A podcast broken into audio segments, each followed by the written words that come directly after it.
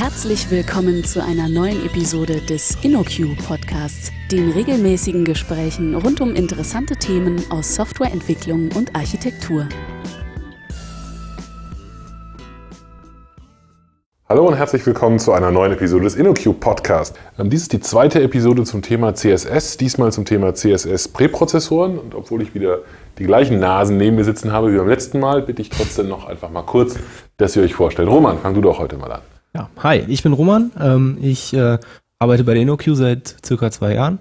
Ähm, bin da im Bereich ähm, Frontend-Entwicklung und äh, CSS und Präprozessoren unterwegs, bin aber äh, auch normaler Softwareentwickler und Consultant und wie Noch sich das echter Softwareentwickler. Genau, genau. Ein Full-Stack-Entwickler Full oder wie das heute sich schimpft, keine Ahnung.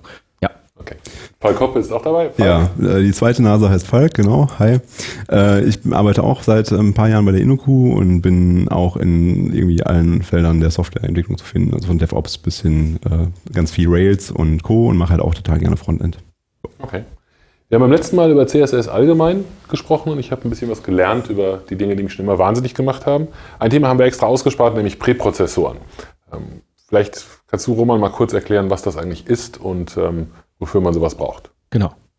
Also die Grundidee ist eigentlich, dass man, ähm, da es ja in CSS nicht sowas wie Variablen gibt oder Kontrollstrukturen oder sowas wie ähm, Ersetzungen durch parametrisierte Listen oder sowas. Sowas, was eigentlich ganz nett wäre zu haben in CSS, da das momentan halt einfach nicht drin ist, ist irgendwann mal so ein äh, ähm, Trend dahingegangen, äh, das Ganze quasi äh, in einer anderen Sprache einmal durchlaufen zu lassen, ähm, in der man dann im Prinzip ein, ein Oberset von CSS schreiben kann, ähm, mit, mit, dem, mit den gerade besagten Features noch oben drauf.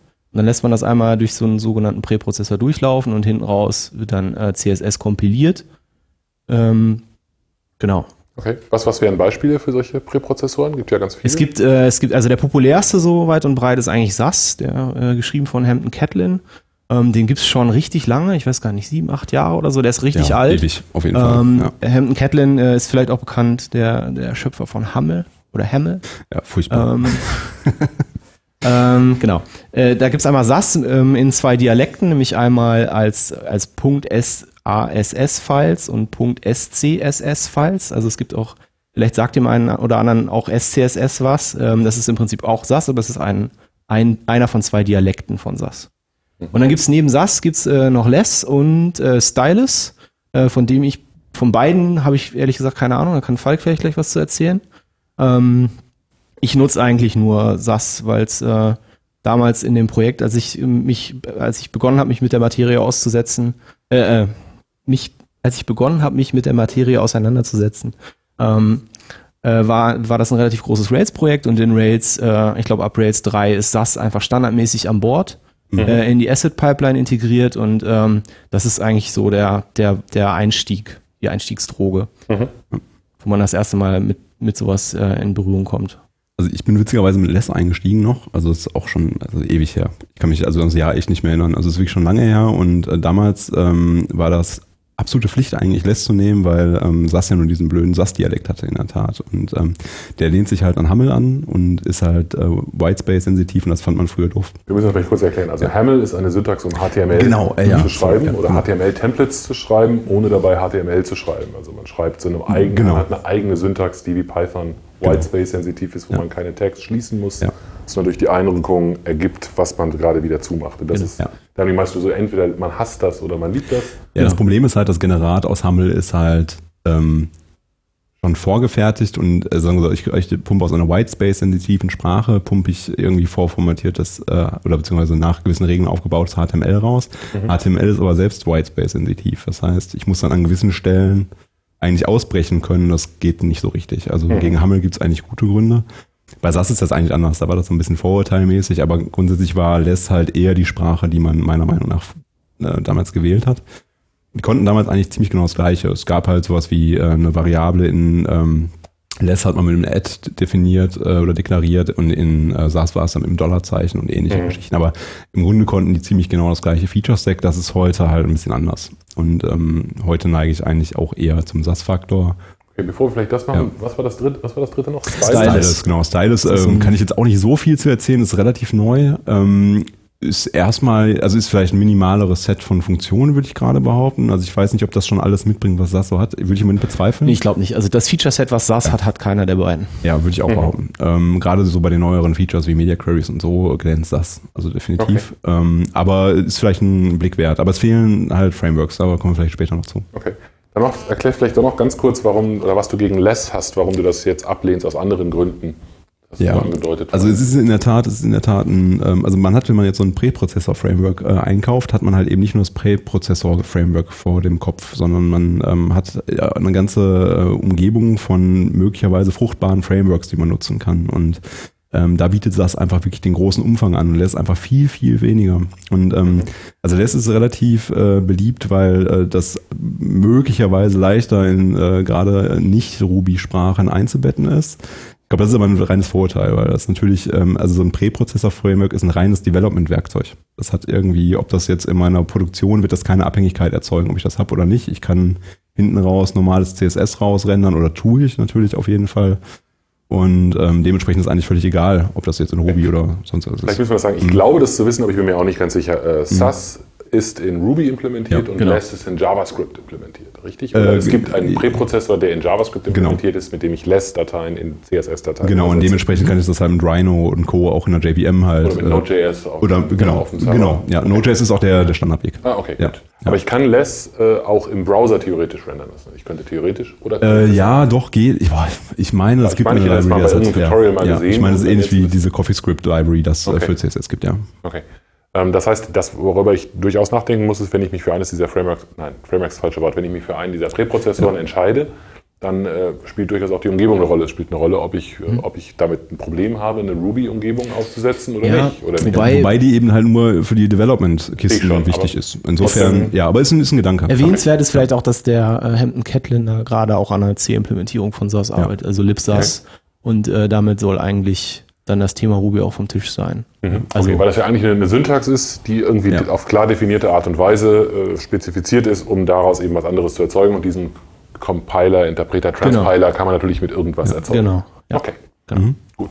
Ja, dann lasst uns doch, äh, weil das das ist, womit ihr euch am besten auskennt, vielleicht in äh, SAS oder SCSS einsteigen. Was nehmen wir da jetzt? Was ist der Unterschied nochmal zwischen diesen ja. beiden Formaten? Also sind, es sind äh, im Prinzip zwei ja, Dialekte oder zwei, zwei Geschmacksrichtungen, wie man das denn schreiben kann. Mhm. Ähm, ich habe ja eben versucht zu erklären, dass, äh, dass man äh, mit Präprozessoren so ein paar mehr Features hat als in CSS selbst. Mhm. Ähm, SCSS als einer der beiden Dialekte ähm, hat den, hat den Charme, und das ist meistens auch das, womit Einsteiger beginnen, äh, dass ich da drin ganz normal CSS schreiben kann. Also CSS ist ganz valides SCSS. Das heißt, mhm. ich fange am, wenn ich damit anfange, äh, beginne ich eigentlich damit erstmal die Dateiendung zu ändern. Also wenn ich meinen CSS-File habe, kann ich einfach da hinten ein SCSS hinten dranhängen, mhm. lasse das über meinen SAS drüber jagen und ich habe im Prinzip dasselbe Resultat, was natürlich jetzt gerade noch ein bisschen witzlos ist. Aber dann kann ich quasi anfangen und alle netten Features, die SAS äh, als Präprozessor mitbringt, da drin äh, benutzen. Mhm. Und SAS, also Punkt SASS, im Unterschied zu, äh, zu SCSS ähm, ist auch ähnlich wie Hamel so eine Whitespace-sensitive Syntax-Schreibweise von, von ein und denselben Features. Mhm. Aber ich spare halt natürlich eine Unmenge von Klammern und ähnliches. Also der Vorteil von SCSS ist halt definitiv, wenn ich äh, bestehendes CSS habe, ist das viel, viel schöner zu vereinheitlichen. Mhm. Weil SAS ist halt natürlich eben, da gelten alle Vorteile, die halt eben auch für Python sprechen, sage ich jetzt mal, und alle Nachteile, die für Python sprechen. Aber mittlerweile würde ich sogar beinahe eher wieder zu SAS tendieren. Also mhm. auch wenn das früher mein Grund war, ne, zu sagen, ich mache Less, weil ich genau. Aber mittlerweile bin ich da äh, sehr, also ich habe vielleicht durch CoffeeScript. Also CoffeeScript und, und SAS sind irgendwie, das, das greift mittlerweile ziemlich gut ineinander. Also man schreibt halt beides Whitespace sensitive Sprache, man hat halt beide Transpiler quasi sehr ähnlich verhalten. Also ich finde es eine sehr, sehr gute Kombi. Mhm, okay. Zu CoffeeScript müssen wir ja nochmal ganz separat ja, mal, aber das mal reden. spricht gut in, okay. ineinander. Gut, was sind denn so Features, die ich dann habe? Also erstmal, erstmal würde ich mich ja mal als Skeptiker outen und sagen, jetzt komme ich mit irgendwas anderem an, jetzt habe ich mich gerade daran gewöhnt, dass CSS ganz toll ist und habe mhm. verstanden, wie das Position, äh, Positioning funktioniert. Und jetzt soll ich mit irgendeiner anderen Sprache kommen, die äh, nicht standardisiert ist und bei der ich mich vielleicht von irgendeinem Tool abhängig mache. Also was sind denn Gründe, sowas zu tun? Was habe ich denn das, Vorteile das, davon? Das aller, der allerbeste Grund ist eigentlich, oder also aus meiner Sicht sind definitiv Variablen. Ähm, das, das ist so das, das Erste, was einem eigentlich so in den Sinn kommt, wenn man anfängt, CSS zu schreiben. Also man alleine äh, Farben irgendwie, mhm. diese Hexcodes, die man da durch die Gegend kopiert, wie so ein Wahnsinniger. Und dann äh, auf einmal merkt man, oh, das ist jetzt doch nicht der Blauton, den ich eigentlich wollte. Mhm. Und dann fängt man an, äh, im Prinzip den Hexcode zu ändern, durch Suchen und Ersetzen. Und das quasi jedes Mal, wenn einem der nicht gefällt. Das, äh, das ist ein Beispiel, aber es gibt äh, super viele Beispiele, die, äh, wo Variablen das Leben einem schon erleichtern würden. Was auch einer der Gründe ist, ist weshalb das äh, mit in die nächste Spec eingehen wird. In die nächste CSS-Spec. Genau, genau, mhm. ja. Ähm, neben Variablen ähm, gibt's, äh, was machen wir denn als nächstes? Also ganz wichtig finde ich ja Nesting. Also, dass ich äh, grundsätzlich genau. erstmal CSS-Regeln verschachteln kann. Also man hat ja bei CSS-Files immer diese kilometerlangen äh, Dateien eigentlich gehabt, die ähm, dann beliebig lange Selektorketten vor sich hertragen. Also ich muss ja dann für diese Spezifizitätserhaltung, die wir ja im letzten äh, Podcast schon besprochen haben, muss ich natürlich sehr, sehr lange Selektorketten mit äh, mir führen und bei äh, SAS kann ich nesten. Also ich kann ähm, Im Prinzip da, mhm. wo ich, wo ich, äh, genau, also ich kann im Prinzip diese, diese Selektorketten aufspalten und kann in äh, Klammern verschachteln und kann eben sagen, das hier ist eine Unterregel von der Regel oben und ähm, im Hintern hin raus kompiliert wird dann die komplette Selektorkette also sehr, sehr angenehm. Wobei man da auch aufpassen sollte, dass man es nicht übertreibt. Definitiv, also klar, wie bei allem Guten gibt auch hier wieder, genau. genau also greift auch da, wenn ich zu viel ja. neste, habe ich tendenziell dasselbe Problem wie in CSS auch, wenn ich äh, meine Selektoren überspezifiziere. Ja. Ein anderer Punkt, um halt eben diese langen, langen Spaghetti-Code äh, CSS-Files ähm, äh, aufzuhebeln, ist halt, äh, dass man ein schönes Import-Statement hat. Also Import ähm, hat den, bei, bei CSS ja den Nachteil, dass ich pro Import, den ich auslöse, auch eine HTTP-Request auslöse. Und das möchte man natürlich nicht. Ne? Jetzt, wenn man jetzt nicht so eine ähm, CSS-Komprimierung vorgenommen hat und vorher die CSS-Dateien zusammengebaut ähm, hat, dann hat man natürlich irgendwie keinen Vorteil von dieser ganzen Modularisierung, die man haben möchte. Und bei SCSS bzw. SAS kann man äh, hingehen und diese Imports, die man, also Import von anderen Fremddateien, die ich äh, importiere, möglicherweise auch Vendor-Libraries, ähm, kann ich benutzen, um äh, oder beziehungsweise werden aufgelöst beim Transpilen. Das heißt, mhm. ich habe nachher trotzdem nur eine Datei, die rausgerendert wird. Das heißt, mein, mein SAS-Präprozessor übernimmt sozusagen diesen Job gleich mit. Genau. Wieder ein, genau. das Ding genau. Ja, und ich kann halt eben auch auf die Sachen zugreifen. Ich kann zum Beispiel Variablen in einem anderen SAS-File äh, definieren und dann auch mhm. darauf zugreifen. Mhm. Ich war gerade verwirrt, Roman, als du gesagt hast, Kontrollstrukturen. Mhm. Gibt's nicht? Wir haben Kontrollstrukturen in sowas wie CSS verloren. Es, man kann Schleifen bauen, wenn man das möchte. Das Warum wird, würde ich das wollen? Wenn man, also ein sehr nettes Beispiel ist zum Beispiel auf unserer neuen InnoQ-Webseite, mhm. gibt es unten so einen Farbbalken. Mhm. Und ah, ähm, ah, okay. es gibt, man muss dazu sagen, es gibt sowas wie Listen in SAS als Datenstruktur. Und über diese Listen kann ich natürlich drüber iterieren und dann kann ich im Prinzip innerhalb meiner Schleife sowas sagen wie, ähm, entweder ich mache jetzt aus den, also ich habe jetzt äh, meine Liste und da sind zum Beispiel, da sind jetzt, äh, ist unsere Farbpalette drin als, als, ähm, als Variablen und in, in, diesen Variablen stecken im Prinzip die, die Farbhexcodes. Ähm, und dann iteriere ich über alle die Farben, die in dieser, in dieser, in unserer Farbpalette drin sind und dann setze ich zum Beispiel ähm, beliebige Properties, wie zum Beispiel ähm, setze ich für den Background so ein Linear Gradient und äh, den mhm. äh, lasse ich dann so aussehen, dass er im Prinzip diese, diese, diesen Farbbalken da äh, einem hinzaubert. Also ja. so, solche, diese, dieses über Listen drüber iterieren und dann äh, im Prinzip mit den Dingen irgendwas tun, äh, über die man iteriert, das, das äh, mag einem erstmal ein bisschen befremdlich vorkommen, aber ich, also wenn man das einmal gemacht hat, erkennt man erst, dass es relativ nützlich ist bei ja. diversen Dingen. Schönes mhm. Beispiel sind vielleicht auch noch, äh, man hatte klassischerweise immer sowas wie, ähm, ich habe 15 Buttons, die alle kleine Unterschiede haben. Dann hat man gerne sowas gehabt wie Button 1, 2, 3, 4 und ja, so weiter. Also den Klassiker, mhm. den man auch früher in der Programmierung am Anfang gemacht hat. Ah, diese mhm. Vorschleife, die wird völlig überbewertet. Vorschlaufe. Ich, Vorschlaufe. Vorschlaufe. Ich, äh, ich schreibe das ja. einfach mal untereinander, ich kopiere das eben, kein mhm. Problem. Und man hat halt eben dann auf einmal 30 Zeilen Code, die man maintainen muss, wo man vorher nur mhm. eine oder beziehungsweise drei hatte. Und äh, genau das gleiche kann man halt eben auch machen. Man kann diese auch in den, in den ähm, Selektornamen kann man halt eben Ersetzungen dann vornehmen für diese Schleife. Okay. Das klappt das vor allen Dingen nicht nur für irgendwelche Properties oder so, also dass man mhm. einfach im Prinzip den Wert aus diesem äh, aus der aus der Liste zum Beispiel nimmt und als Property setzt, sondern man kann im Prinzip auch äh, Klassen damit generieren. Ja, das war das, was man also meinte, dass diese Lektoren quasi. Genau, genau ja, verstehe. Genau. Okay. Ja. okay, ja, kann ich mir gut man vorstellen. simple Textersetzungen machen. Das ist schon ziemlich cool. Ja. Was sind Mixins? Möchtest du, ich?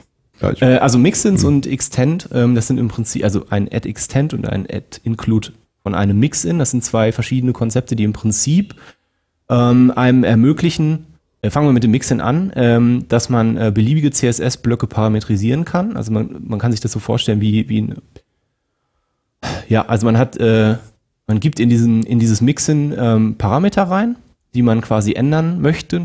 Und dann äh, hat man innerhalb des Mixins, also in dem Body, äh, ein beliebiges CSS drinstehen und ersetzt dann im Prinzip die Parameter. Also damit könnte ein Partial sozusagen. Also wie ein Partial, genau. Wie ein Template ja. oder ein, genau, genau wie ein Template, genau. Mhm. Ähm, ähm, mit dem Unterschied, dass das äh, quasi eine reine Textersetzung ist. Also der, der ja, nimmt dann halt wirklich das Ganze, genau, er nimmt wirklich den ganzen Textblock und fügt den dann halt irgendwo ein mit den entsprechenden Werten. Da kann man dann halt auch Default setzen für die, für die einzelnen mhm. Parameter. Da kann man relativ viel abgefahrenes Zeug mitmachen. Mhm. Man muss sich halt äh, klar machen, dass das wirklich immer eine komplette, ähm, also dass immer der komplette Block an an dem, was da in dem, in dem Body von dem Mixin drin ist, irgendwo reingesetzt wird. Das heißt, wenn ich es übertreibe, kann ich damit halt relativ schnell mein CSS auch aufblähen. Mhm. Also man sollte zum Beispiel ein Mixin niemals dafür benutzen, man kann das leider, ähm, da keine Parameter reinzugeben, sondern im Prinzip das Mixin nur als wie so, ein, äh, wie so eine Property-Liste, die statisch ist, durch die Gegend zu kopieren. Dafür würde man dann zum Beispiel eher ein Extend benutzen. Mhm. Das ist das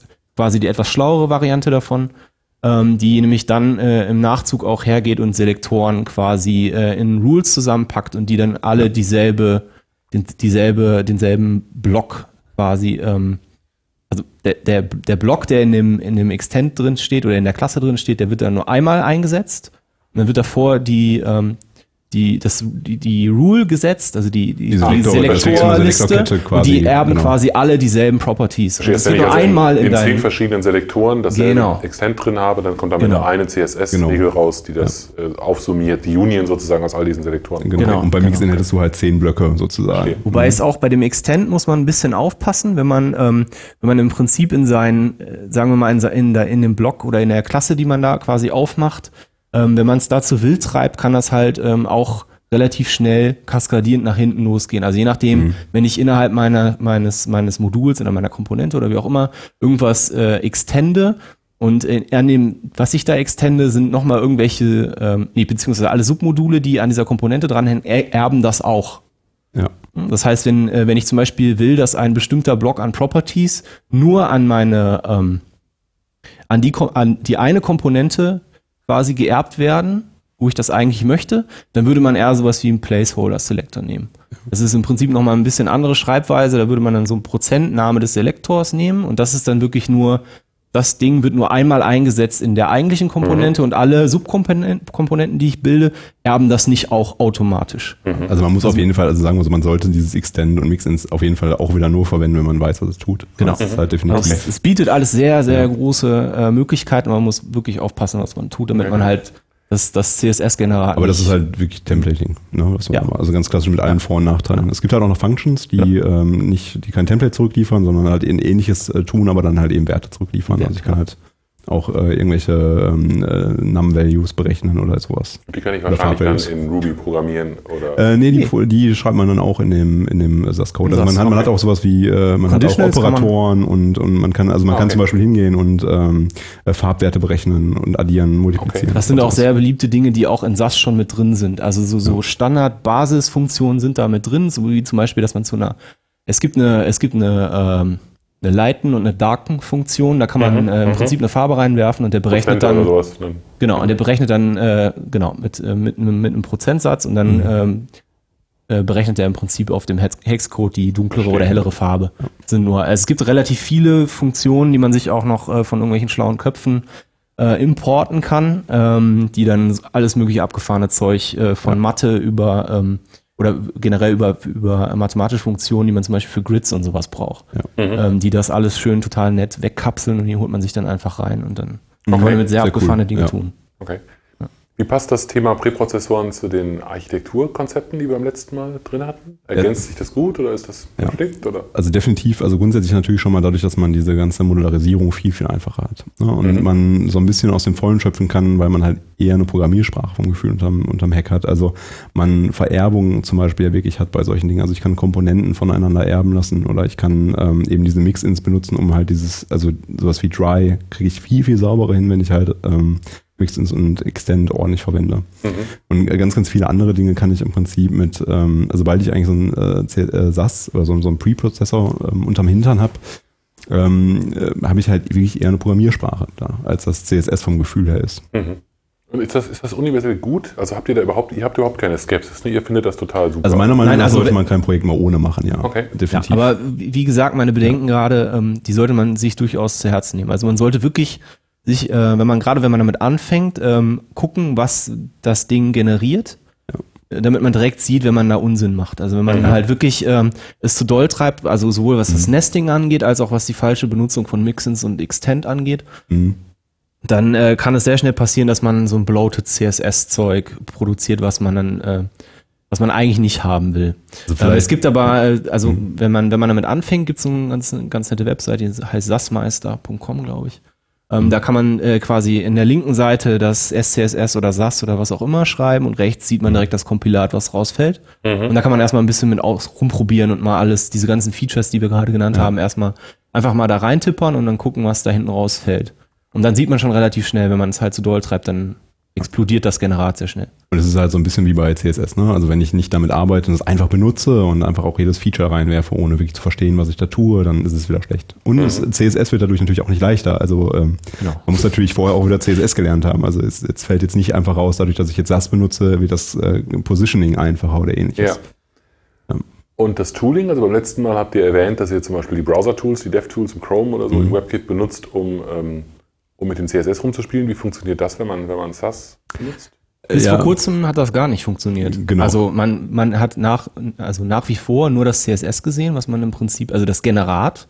Mhm. Und äh, da, da konnte man dann halt nach wie vor drin rumspielen, aber das hatte natürlich dann, hat dann natürlich den blöden Nebeneffekt, dass man im Prinzip nicht die richtige Stelle editiert, sondern man muss dann quasi im Kopf haben, an welcher Stelle in meinem SAS-Code ist das eigentlich. Mhm. Und dann muss ich diese Änderung quasi wieder mit zurückschlüren. Und mittlerweile, ähm, ich weiß gar nicht in welcher, ich glaube in irgendeiner der letzten Chrome-Versionen so, haben ja. sie haben sie Support für SAS eingebaut. 28. Das ist momentan noch ein Experimental ja. Feature, das muss man sich speziell freischalten. Ja. Dann muss man darüber hinaus ähm, eine spezielle SAS-Version nehmen, nämlich die 3.3 Alpha. Alpha. Die mhm. kann nämlich Source Maps. Mhm, über JavaScript. Also genau, und damit komme ich dann quasi, ja. äh, komme ich dann wieder zurück in mein eigentliches äh, SAS bzw. SCSS-File und kann dann da den gleichen Hackmack machen, okay, also wie in heißt, meinem CSS auch. Ja. Okay, also das heißt, dass im Prinzip die Information, aus welcher Source-Code-Zeile ja. SAS, welche, mhm. welche CSS-Zeile entstanden ist, die wird sozusagen mittransportiert. Genau. Okay, und darüber kann dann der Browser. Aber das ist halt noch relativ, okay. relativ experimental ja. und halt, wenn man sowas wie Rails benutzt mit der Asset Pipeline, wo also einem die Asset Pipeline das Kompilieren abnimmt, mhm. dann äh, verkompliziert das natürlich nochmal Dinge. Mhm. Also, ja, man muss, also halt im Moment ist es halt auch broken. Also im Moment kann ich es auch wirklich, äh, ist es gerade mal wieder nicht funktionabel. Aber es kann auch an meinem persönlichen in meiner persönlichen Umgebung liegen. Das ist immer ein bisschen, natürlich jetzt bei diesen gerade Chrome Experimental Dev Tools, das sagt irgendwie schon alles. Mhm. Also, aber es ist natürlich jetzt, also dadurch, dass es jetzt einfach auch schon in einer Alpha Release ist, die Release-Zyklen sind relativ kurz bei SAS, ist es wirklich, ähm, glaube ich, relativ schnell zu erwarten, dass es auch wirklich vollumfänglich da ist. Also bei okay. CoffeeScript funktioniert es ja auch schon komplett. Da ist es ähm, super und ich denke, dass das jetzt auch bald Wir haben das funktioniert. Okay, Gibt es abgesehen vom, vom Chrome-Browser und den DevTools darin noch weitere Tools, die man einsetzen kann, wenn man, wenn man mit SAS arbeitet? Also eigentlich haben wir, ähm, oder ich hatte eben erwähnt, äh, dass das äh, relativ einfach ist, das Ganze in Rails zu benutzen, weil einem da diese Asset Pipeline dieses ganze Kompilieren abnimmt. Und mhm. also da in dem Sinne kann man Rails im Prinzip als Tool ansehen, wenn man so möchte.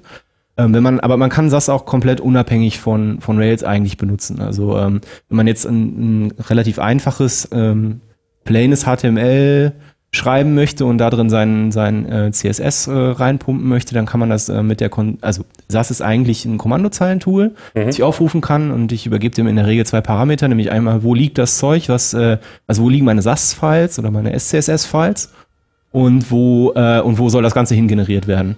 Mhm. Und das sind die beiden Dinge und da kann man halt noch diverse andere Sachen mitmachen, aber eigentlich ist das relativ ja, sagen wir mal so, für, für Leute, die jetzt vielleicht nicht so Kommandozeilen affin sind, ist das eigentlich schon fast ein No-Go, irgendwie sowas machen zu müssen.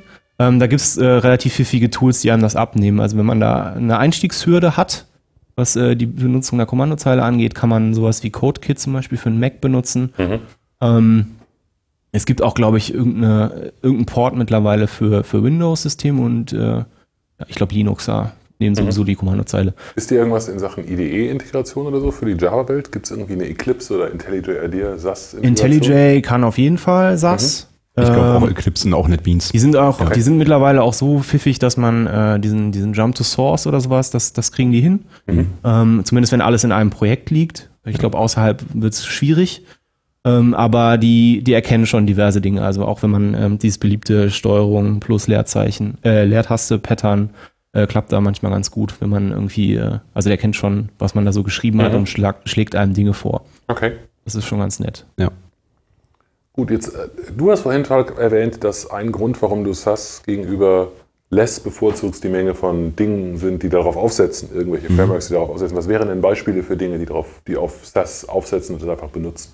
Also das Framework mit Sicherheit, äh, was man, äh, wo man heute gar nicht mehr rumkommt, ist Kompass. Mhm. Das ist ähm, eigentlich primär so ein bisschen in, ins Spiel gekommen, als es um diese ganzen CSS3-Properties gab, die man so haben möchte. Ne? Also diese ganzen Fähigkeiten, ähm, bei denen ich ähm, äh, einbeziehen muss, wenn ich die benutze, also was nehmen wir mal sowas wie äh, Border Radius oder ähnliches, dass die am Anfang nur als ähm, browser-spezifische äh, Properties da waren. Das heißt, ich hatte mhm. sowas wie ein äh, WebKit-Prefix und ein Mods-Prefix und ähnliches. Und ähm, Kompass da um die Ecke gekommen ist und gesagt hat, pass mal auf, du kannst einfach bei uns ein Mix-In benutzen und wenn du dieses Mix-In benutzt, dann rendern wir dir die Browser-Prefixes für Border Radius. Damit das, hat das eigentlich so ein bisschen angefangen und mittlerweile ist es aber so, dass das zu einer sehr, sehr mächtigen Library geworden ist, die einem sehr, sehr viele Funktionen bringt. Also auch ganz viel, um äh, Dinge zu berechnen, um ähm, Media Queries zum Beispiel sauber ordentlich ja, Responsive Design, das genau. letztes Mal. Also ganz, ganz, ganz, ganz viel Zeug. Äh, hast du noch? Äh, Unter anderem äh, ganz nett, du hattest mit Till in der ersten Folge über Sprites gesprochen. Ja. Mhm. Äh, diese Tapeten, die man ja. be benutzt, mhm. idealerweise benutzt, um Requests zu sparen. Ähm, ihr hattet, ich glaube, ihr hattet noch so ein bisschen Witzchen drüber gemacht, dass das eigentlich so Arbeit ist, die man nicht machen will, weshalb mhm. das Internet scheiße ist oder so. Das kann ähm, schon gut sein, ja. Äh, und genau das nimmt einem Kompass ab. Also äh, das ja. ermöglicht einem, äh, einzelne Images irgendwo hinzulegen. Und dann sorgt Kompass im Prinzip dafür, dass diese Tapete zu erstellen und äh, einem zusätzlich noch ähm, CSS-Selektoren zu generieren, mit dem ich im Prinzip genau die richtige Position auf der Tapete quasi auf dem Präsentierteller bekomme. Also ich extende nur noch dieses eine diese eine einzige Klasse und habe direkt alles erschossen. Also ich, ich, ich verstehe das aber, wenn die Zuhörer mich Kopfschütteln sehen könnten. Ich, ich bin trotzdem ziemlich erschlagen von der Komplexität, die da drunter steckt. Also was da eigentlich ja, passiert, ja, ist ja, ja dass ich ein Meta, ein, ein Präprozessor benutze, um CSS zu erzeugen, indem er etwas gemacht wird, was er nicht nur mache, um HTTP-Requests zu sparen, indem ich Bilder zu Großbildern zusammenpacke, die ich auf der Client-Seite dann mit Splicing auseinanderpflücke und alles nur, weil der Overhead der HTTP TCP-Connection so genau, groß ist. Also genau. da finde ich den ja. Weg mit HTTP Wobei 2 deutlich ich, ich, ich pflücke die nicht auseinander ne, auf kleinen nee, du pflückst also ich verschiebe die. du verschiebst, aber ja. das ist doch eigentlich absurd. Also ist ja, ja, das ist ja, ja nicht schön. Ja. Ja. Will mir keiner sagen, dass, ich das, dass das so gewollt ist. Nein, das also das, das auch sowas wie der, der Work, das haben wir, Genau, wir haben gesagt, mhm. das ist ein typisches Beispiel, ein typischer Grund, warum Leute das Internet doof finden, weil man da äh, das Web doof finden, weil man solche Sachen da macht. Und aber Kompass macht das immer noch auch mit. Absolut, ja. Kompass macht diesen Hack erträglicher. Genau, weil man halt nicht, man muss die Tapete nicht neu setzen und man kann halt einfach Bildchen ändern und und dann macht er das mhm. alles automatisch. Einverstanden. Das ist auch pragmatisch. Also das kann man, glaube ich, sagen. Das genau. ist ein pragmatischer genau. Weg, genauso wie für diese hässlichen Vendor-Prefixes genau. bei den CSS-Sektoren, genau. genau. weil ich dann eben irgendwie 10 oder 20 untereinander generiere. Das ist das gleiche mhm. für Mods und Web. Das sind sogar nur fünf, Schön aber es, es ist, eine, ja. Schön ist das nicht und mhm. wenn dann das, der Präprozessor oder das Framework darauf gut abnehmen kann, verstehe ich. Okay, also Kompass ja. wäre jetzt um eine ganz, ganz äh, wagemutige Analogie zu machen, ein bisschen so wie ein jQuery oder so in der JavaScript. Das genau. bügelt mir in gewisser Weise mal genau. die Unebenheiten ja. weg ja. sodass ich mich darum nicht kümmern muss, dass es in ja. Browsern unterschiedlich ist. Eine Komfort-Library. Es, okay. es sorgt sogar dafür, dass es äh, Fallbacks für IE und sowas automatisch mit einbaut. Also die wissen also, in der darum Regel. nicht kümmern muss, ist alles gut. Genau. Und man kann das sogar noch konfigurieren. Also man kann sagen, IE und was weiß ich was ist mir eigentlich egal. Dann schaltet man das einfach weg und dann kriegt man im Prinzip den Support dafür nicht. Also dann, die würden mhm. sogar die Mixins anfangen, äh, nur das rauszuliefern, was wirklich für die Browser, die ich unterstützen will, quasi raus. Verstehe. Also man würde noch nicht mal da noch mehr Zeug raushauen, als man eigentlich müsste. Ja. Das ist ganz cool. Es hat mittlerweile aber halt auch eben so Anteile wie äh, Vertical Rhythm und so sind zum Beispiel solche Dinge, die für die Typografie relativ interessant sind. Und da kommt Kompass halt auch mit Support für um die Ecke und ähnliche Spielereien. Also es ist unglaublich. Also das, was ich sonst vielleicht eher in einem Satzsystem erwarten würde, genau. in meinem Express oder so, ja. oder InDesign, das macht dann auf einmal der Präprozessor. Auch. Was man vielleicht noch erwähnen äh, sollte, da du gerade schon jQuery angesprochen hast, ist es nicht so, dass Kompass so ein schwerge schwergewichtiges Framework ist, was ich einbinde und dann habe ich das irgendwie am Bein. Also auch Datei äh, File-Size technisch, sondern ähm, ich, ich importiere das im Prinzip in meinem, äh, in meinem SAS oder SCSS und es werden wirklich nur die Dinge in meinem Kompilat landen, die ich tatsächlich benutze. Ja. Nicht automatisch ja. irgendwie alles, was Kompass mitbringt. Mhm. Das, ähm, ja, das extrem ist, wichtig. Also gerade für genau. Mobilgeräte halt extrem wichtig natürlich. Nachher. Okay, verstehe. Was gibt es noch an Frameworks? Also Kompass war das eine, was du ja. genannt hast. Was also der Punkt ist halt, dass man äh, gerade durch diese Präprozessoren eigentlich mal ordentliche Grids verwenden kann. Also Grids. Oh, Moment, stopp, stopp, stopp. Schritt mhm. zurück. Was ist ein Grid? Was, was ist damit jetzt gemeint? Ja, ein Grid ist eigentlich, äh, kommt eigentlich aus, aus, aus dieser äh, ganzen Printmediengeschichte, dass ich halt äh, möchte, dass meine äh, Komponenten möglichst über die ganze Seite verteilt, die das gleiche, die gleiche horizontale Aufteilung haben. Also ich möchte nicht, dass meine Überschrift irgendwie fünf Pixel links von meinem äh, Blogtext steht und drei Zeilen tiefer fängt der Text dann aber, fängt die Überschrift dann acht Pixel weiter links an. Also ich möchte immer relativ klare Linien haben. Und dabei hilft einem so ein Design Grid. Also es werden Linien, äh, vertikale Linien sozusagen um die Webseite gelegt und an denen orientiere ich mich beim mhm. ähm, Aufbau meiner Komponenten. Das ist ja eigentlich was Gutes. Ne? Also man könnte, erster Reflex wäre vielleicht zu sagen, das ist irgendwie ganz komisch, das Web ist so, ist so dynamisch, aber mhm. diese Grids können ja auch dynamisch sein, können sich anpassen an das, was da genau. in den Viewport sozusagen gerade reinpasst und tun genau. das auch. Ja, das die meisten sind auch responsive. Also ja, selbst ja. sowas wie, wie, wie uh, Twitter Bootstrap und, äh, und Konsorten, ja. ähm, die, ähm, die haben ja auch sehr viele responsive Anteile. Also die sorgen schon automatisch dafür, wenn man das richtige, die mhm. richtigen Klassen daraus benutzt, dass dann äh, auch meine Komponenten sich vernünftig äh, verhalten, wenn ich den, wenn die Viewports kleiner werden. Also wenn ein Grid eigentlich was Gutes ist, was für eine Rolle äh, oder was ist daran schlecht? Weil darauf läuft es irgendwie ein bisschen hinaus, glaube ich, ne? Was du sagen ja. willst, wenn du diese. Ähm, also bei, bei, so einem klassischen Grid, ich war früher mal ein extremer Gegner davon. Ähm, okay. Weil erst, also so ein Grid nimmt einem ja nur ein bisschen Rechnerei ab. Ne? Es nimmt einem die Rechnerei ab, wie breit sollen meine Komponenten in welchem Container werden. Und ähm, man hat jetzt lange dafür gesorgt, dass ich das äh, Frontend mit einem CSS äh, von meiner Markup-Struktur abkapsle und äh, das klassische Grid kam dann früher um die Ecke und hat dann sowas dran gepinnt wie äh, Klassen von Col 1 bis Col 9, um die Breite meines äh, meiner HTML-Komponente auszudrücken. Und das ist halt natürlich irgendwie fast nichts anderes als ein Style-Tag sozusagen an das äh, Element zu schreiben, wo ich dann schreibe Weite 246 Pixel. Passt so ein bisschen zu, zu den CSS-Klassen wie äh, Light Blue. Ja, genau. So. Ja, mhm. ist einfach ne, okay, es genau. ist, äh, kein, ist keine semantische Klasse. Es ist einfach eine, eine wirkliche Styling-Klasse, die überhaupt nichts mit der Komponente zu tun hat, die ich dann in der Struktur darstelle. Und ich, ich denke, man mhm. könnte das diskutieren. Also ich weiß mhm. nicht, ob ein Typograf das auch so sehen würde und nicht sagen würde, das Grid ist eine semantische Information. Also Weißt du, wie ich das meine? Also das ist mhm. natürlich, es ist dadurch, dass es da ist, aber ich verstehe, was du sagen willst. Was du sagen willst, du hättest gerne, was hättest du gerne für eine Klasse? Die, die, die, ich fange fang anders an, das kann, man, das kann man so sehen, aber jetzt gerade in so Responsiveness kommt es natürlich darauf hin, dass ich auf einmal ähm, in einem anderen Media Query ein Call 6 Element sich verhalten soll wie ein Call 3 Element. Verstehe, ja, okay, das ist ein gutes Argument. Responsive, ja. Responsive passt dann definitiv nicht mehr. Nee, also könnte man es, es gibt, sagen, es gibt irgendwie Vergewaltigungen davon, ne? indem halt dann mhm. irgendwie dann das Call 6 Element noch so breit ist wie ein Call 3 Element, aber das ist natürlich irgendwie eher furchtbar. Ja. Ähm, und äh, so, ein, so ein, so ein Precompiler-Framework kommt da natürlich sehr, sehr ähm, gelegen, indem es mir erlaubt, ähm, solche, solche breiten Definitionen in Mix-Ins oder ähnliches verpacken oder in Extend-Klassen und ich die in semantische äh, CSS-Klassen reinladen kann. Das heißt. Also die Media Queries vor allen Dingen, die da drin stecken dann. Ja, äh, Media Queries sind nochmal dann der, der, der Topf oben drauf, aber ich kann halt erstmal hingehen und sagen, meine Sidebar, meine Sidebar äh, included irgendwie das, das äh, Call 3 ähm, äh, Mix-In und im ganzen HTML steht nicht einmal irgendwie Call 3. Das heißt auch später, ich habe also mhm. bei, bei diesem, mhm. Äh, wenn ich, wenn ich äh, bei einer normalen äh, Grid-Webseite sowas gehabt habe, wie ich habe eine Sidebar, die Call 3 hat und ich habe ähm, noch irgendein Teaser-Element oder ähnliches, was Call 3 hat und 5000 andere Elemente über meine Webseite und ich möchte jetzt aber, dass die, ähm, dass eine Sidebar auf einmal breiter wird als dieser Teaser. Dann muss ich dem, dann muss ich durch mein Markup tigern und Klassen austauschen. Mhm. Beim CSS habe ich jetzt den Vorteil, ah, okay, meine Sidebar soll jetzt auf einmal äh, breiter oder schmaler werden, dann tausche ich halt da einfach nur das Include. Und äh, ich muss, das Markup bleibt so, wie es ist. Und das finde ich sehr, sehr charmant. Also das ist eigentlich auch meiner Meinung nach der einzige Weg, wie man das wirklich machen sollte. Also quasi ein semantisches Skript ins CSS zu legen. Verstehe. Also in meinem HTML wären dann semantische Aussagen, semantische genau. Ähm, genau. Klassen, wie zum Beispiel Secondary oder, oder Navigation oder ja. Teaser, was ja. du gerade als Beispiele ja. genannt hast. Mhm. Okay.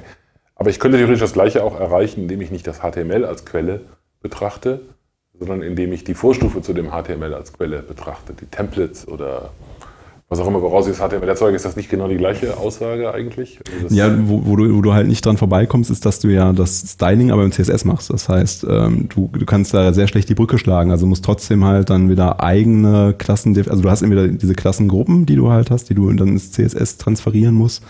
Oder ähm, also zumindest kommst du in der Änderung nicht zurück. Okay. Also ja. bei diesem Ansatz, wenn ich es mhm. in der Vorstufe zum HTML machen würde, würde ich, würde ich mir praktisch eine zweite eigene Designsprache ja. definieren, wie ja. ich das machen würde. Okay, so kann ich in CSS beziehungsweise in der genau genommen eben nicht in der CSS, sondern in der SAS oder SCSS-Welt bleiben und da genau äh, über die Mix-ins auslagern, sozusagen modularisieren, wie das Separation of Concerns betreiben mhm. und habe an genau einer Stelle die Definition, dass ein Teaser bei mir äh, Call 3 ist oder genau. was auch immer das ist. Okay. Genau. genau. Verstehe. Da, da, da spielen dann zum Beispiel ähm, bei diesem Architekturkonzept Smacks zum Beispiel diese, diese Layout-Dinger rein. Also ein Layout für mhm. eine Artikelseite beispielsweise legt dann fest, wie im Prinzip meine Komponenten in dieses Grid gepresst werden. Also die Informationen darüber, wie breit irgendwas ist, steht nicht in meinem Modul oder in meiner Komponente, mhm. sondern die steht im Prinzip in diesen Layout-Styles, die festlegen, wie diese Module auszusehen haben auf meiner Landingpage, auf meiner Artikelpage oder auf meiner was weiß ich was Seite. Mhm. Ja, das ist halt so ein bisschen auch das Schöne, ähm, ich äh, weiß gar nicht, wie das Stichwort bei Solid ist, aber es gibt ja dieses, dieses Prinzip auch, dass ich eine ähm,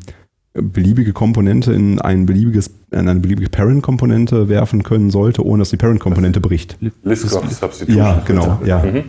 Ähm, ne, dass ich halt im Prinzip mir, mir darüber keine Gedanken machen muss, dass, oder beziehungsweise die, die Komponente oben drüber sollte nicht wissen, was in sie reingeworfen wird. Das ist mit äh, solchen Grids sehr, sehr schön und einfach. Mhm. Okay.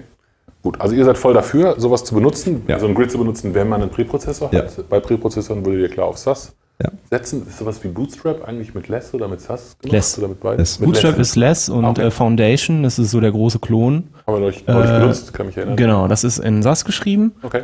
Ähm, und die machen sich halt genau sowas äh, zunutze. Also ich glaube, wenn man äh, auf der Bootstrap-Seite kann man sich halt äh, das, das Ding auch komplett customizen und das klappt halt nur, weil die halt für alles mögliche Variablen benutzen ja. und dann Verstehe. kann man sich das ganz Weil schnell on the fly. Nicht dagegen spricht, also man könnte jetzt rein theoretisch sogar einen Bootstrap nehmen und eben on the top quasi das eigene äh, CSS dann mit SAS schreiben. Das ist eigentlich kein, also das ist jetzt vielleicht ah, okay, die schönste man Variante. Man mischen. Man könnte sozusagen genau. Was man halt, CSS, aber dann hat man die Parameter oder man müsste die Parameter halt ersetzen. Genau, man kann halt nicht, man kann halt eben okay. nicht, nicht mehr äh, die, mhm. das, das, das Vendor CSS, was man quasi einkauft, kann man dann natürlich nicht mehr in den, als Mix-Ins benutzen und ja. ähnliches. Das verliert man. Also Gut. so ein paar Grids äh, nochmal zu nennen in der SAS-Welt, mhm. äh, von denen wir jetzt so schwärmen, das wären zum Beispiel Susi, ja. ist ein, eins von diesen responsive, semantischen ja. responsive Grids. Und, und heute ganz äh, Singularity ja, ist noch so ein anderes Ding. Genau, das, ähm, das sind im Prinzip toll. so reine, reine SAS-Libraries. Ähm. Das, ist, das äh, kommt gar nicht quasi als generiertes Ding irgendwie, so wie Bootstrap daher, was ich nur noch einbaue, sondern das, da benutze ich wirklich nur das, das Framework als äh, ähm, als, als, genau, also die Mixins von diesem Framework und die, ähm, also ähnlich wie ich Kompass benutze, heißt das nicht nur, dass ich, wenn ich SUSI benutze, dass ich dann wieder irgendwie zusätzlichen Code einbinde, der dann auch auf mein, auf meine eigene, ähm, auf meine eigenen Dateien, ähm, ähm, ich habe den Faden verloren, ja, also sich niederschlagen, sondern genau. ich, genau, also es mhm. wird nur das inkludiert, was ich tatsächlich benutze. Okay. Ja. Und das ist auch sehr, sehr komfortabel. Das sind halt wirklich dann äh, im Prinzip Einzeiler, um solche Komponenten in Grids mhm. äh, einzubetten. Das ist wirklich sehr, sehr komfortabel. Okay. Also ich sehe schon wieder längliche Shownotes mhm. auf uns zukommen. Da sind Links drin. Ja. Gut, okay. Ähm, lasst uns Schluss machen, um es nicht zu lang werden zu lassen. Mhm. Habt ihr noch ein abschließendes, äh, abschließendes Statement, berühmte letzte Worte? Zu Präprozessoren? Also ich wäre mal wieder, wie gesagt, ich habe es gerade schon mal erwähnt, also meiner Meinung nach sollte man kein Projekt mehr ohne machen. Also und wenn man Less benutzt, also ich bin jetzt auch nicht gegen Less, ich finde die, die Arbeit von Less auch toll, aber man sollte auf jeden Fall einen Präprozessor benutzen. Genau.